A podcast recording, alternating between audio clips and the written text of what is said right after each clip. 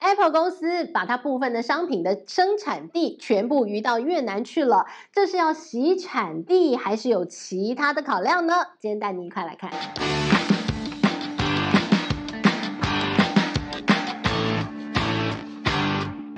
大家好，我是志玉，今天想跟大家来聊聊越南。过去一段时间呢，大家都在聊这个整个逆全球化，然后谈到了去中化。那今天呢，我们就带你来看去中化这样的一个大话题的底下，受惠的是谁？是越南。今天来看看越南接下来是不是真的如此有优势？中国会被越南取代吗？今天带你来看看这个话题哦。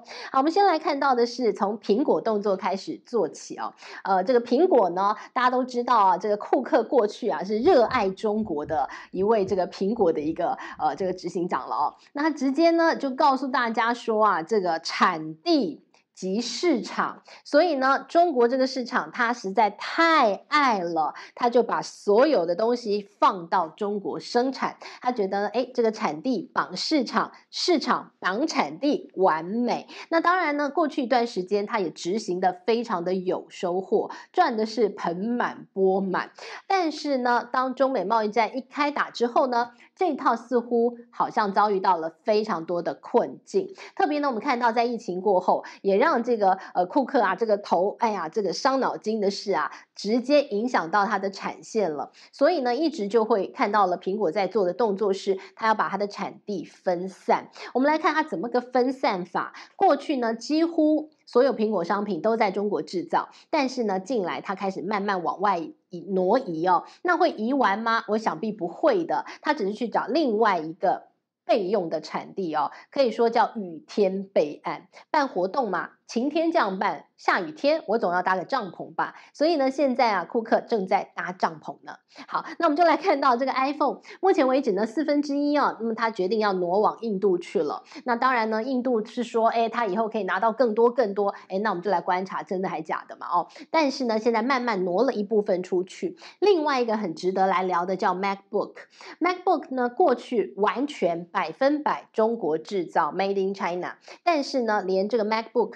最近呢，都开始往外移，移去哪？移去越南。好，那移去越南呢？现在五月份即将在越南开始设厂了哦。好，那这是一个。再来呢，我们就看到了像是 Apple Watch，Apple Watch 呢，目前大约有六成、七成，未来也可能会是在越南制造的。特别我们带您看。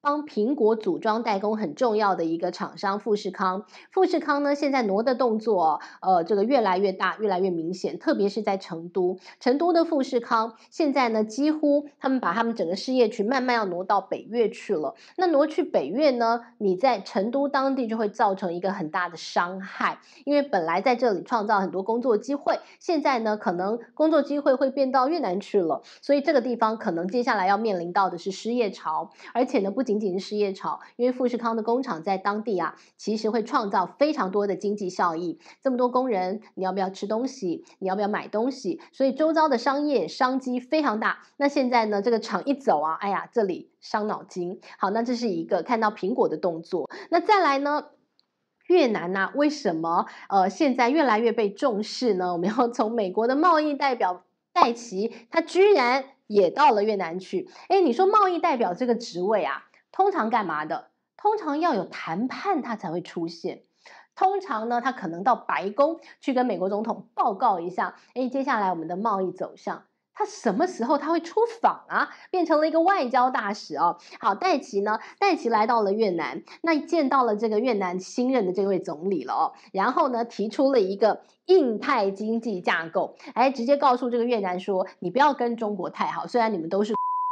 但是他说你要跟着我美国走，美国带你飞啊，这个带你走，然后呢，排除中国，印太经济架构带着大家赚大钱。好，那越南呢会不会买单不晓得，但是呢，毕竟呢，他现在已经从中获利不少了哦。戴琪呢现在又来到这个越南来挖墙脚，当然了，他会告诉你说，哎，你政治上跟他呃跟中国比较靠近，OK 没关系，但是你经济上一定要 follow 我，跟着美国的脚步走。好，那我们就来看。越南接下来会怎么做嘛？但是呢，我们来看到的是，现在的确哦，已经有最不动如山的一个这个生产线开始也在挪移，那叫做笔电。笔电呢，通常因为它的毛利率比较低，所以呢，它的一个厂啊设好就设好了啦。我真的很难啊，再去设一个第二产地，那是大成本大投资，诶，我赚很少，我很难赚诶。所以通常它的厂在哪，基本上它就在那个地方。但连笔电厂。都开始大迁徙。好，我们来看他们迁徙到哪去？嘿，也是越南哎。我们来看，像是戴尔电脑，像苹果电脑，然后像英特尔，现在都到越南去了。另外呢，包括像人保啊、鸿海啊、和硕啊这些台湾的一些厂商，哎，也都到越南去了。越南的一个这个笔电，全世界笔电的出口占比，过去越南大约只有百分之五左右，但现在已经拉高到百分之二十了。所以你看，越南真的很有吸引力。好，那我们就来聊。聊到底越南它好在哪里？越南呢，目前因为它的一个这个强大磁吸力道，已经在当地形成了这个电子科技产业的聚落，大约有四个地方，呃，慢慢慢慢都在聚集有聚落。那包括当地的北宁省啊、北江省啊、海防市啊、海南省等等哦，到底在这里哦，哪里吸引人？首先 告诉大家，它的租税非常吸引人。越南它跟很多国家都谈了 FTA，它加入了非常多的一些经贸架构跟组织，所以基本上它基本上跟全世界各国它都有租税的优惠红利。所以你从这里出口，你可以得到非常非常大的。税务上的好处，这是一个。再来一个呢，这个越南呢，它的人口非常的年轻，它的人口红利啊，现在呢正当时，所以呢，它有非常便宜的劳动力。再来一个，越南跟其他的，包括像中国啊，呃，像过去的一些世界工厂来相较之下，它的土地。取得相对便宜廉价，所以这一点也非常吸引这些科技厂商。再来一个就是它运输也非常的便利，所以呢，越南靠着这些它的吸引引力啊，现在已经慢慢成为了一些科技的聚落的一个地点了哦。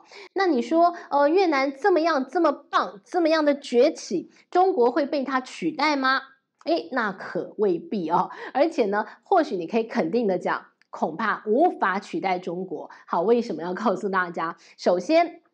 中国跟越南，呃，很多人讲说越南很像是一九八零年代、一九九零年代那时候中国正在崛起过程当中的中国，很多的外资进来，那外资进来带动当地的产业，然后呢就越来越这个良性循环蓬勃发展，然后发展成哇好棒一个中国。那越南有可能如此吗？现在很多的专家说，哎，看起来似乎不是哎，因为呢中国的成功经验是外资进来了，然后在当地开始不断发展，然后后来呢，哎中国诶学起来了，中国就开始有自己本本土的产业，本土的科技产业越来越成长茁壮，然后才会是良性循环。但越南的例子是很多的外资进来了，就外资自己做，哎，越南人呢，他就一直当工人，一直当工人，他就好听话，他就一直乖乖做工，好像很少越南人自己自我创业，然后成立了一个几乎可以与这些外资匹敌或者是竞争的一些公司，目前都没有看到。所以呢，他们说，呃，越南的一个模式就是外资进来做外贸。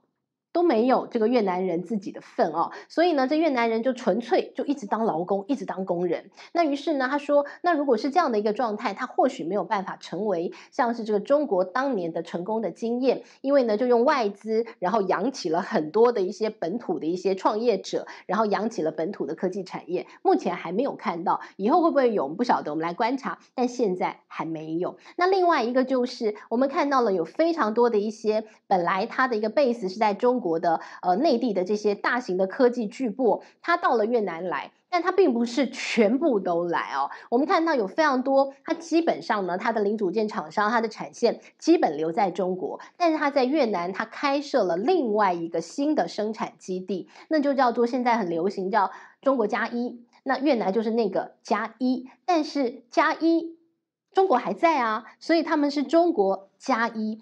越南就是那个雨天备案，另外的一个生产基地，就是万一中国这个生产基地出了什么样的 trouble，遇了什么样的阻碍，比如说之前的疫情突然间卡关，那我要赶快赶快，你另外一个越南基地赶快帮我生产，那是这样的一个作用的哦。那另外还有一个越南的作用在于，呃，这个所谓的借道出口，刚刚不是讲了吗？越南跟很多地方签了一个这个租税的一些优惠的一些协定哦，所以呢，现在有非常多的一些厂商，甚至连中汽，它都到了这个越南当地来设厂了。为什么？因为基本它的零组件都在中国做做做。但是最后一里路，最后一个生产基地出口前最后一关在越南。我所有的零组件我都 made in China，但是呢，我只要把它放到了越南，全部重新组装，即便是最后一包打包放进纸箱贴起来胶带送出口。也行，然后呢，我就可以贴一个标签，叫做 V 这个 Made in 越南。好，那这就不就洗产地吗？那这为什么呢？当然就是要规避中美地缘政治的一些风险。万一哪一天美国又出了什么样的禁令，不可以从中国出口等等等啊，诶，那我我就完全规避这这越南越南做的 OK。好，所以会有这样的一个规避的所谓的政治风险哦。那在这个地方了，所以呢，你就看到了，你说越南目前为止的一个状况还是处于。于那个 China 加一的那个加一，大家都到这个地方来，呃，先买个保险，先在这个地方卡个位。那未来会不会完全真的把中国产线搬过来？我们还要观察哦，看看真的越南未来会发展到什么样的一个状况。好，但是呢，如果讲到投资面的话呢，我们就带你来看看过去一年的一个越南呢，其实表现非常的低迷。有它国内的因素啦，但是呢，现在看起来哦，如果大家都要 China 加一，它是那个加一的话，即便不用完全取代中国，它也有它的一些发展的潜力哦，所以呢。在去年的一个基期比较低的一个状况底下，今年你来投资越南的一些相关金融商品，会不会很有机会呢？我们就可以来持续观察它哟。所以呢，越南会不会在二零二三年接下来迎来所谓的反弹行情？我们就可以来好好期待。好，那么这是今天帮大家准备的内容，希望你喜欢喽。我们下回见，拜拜。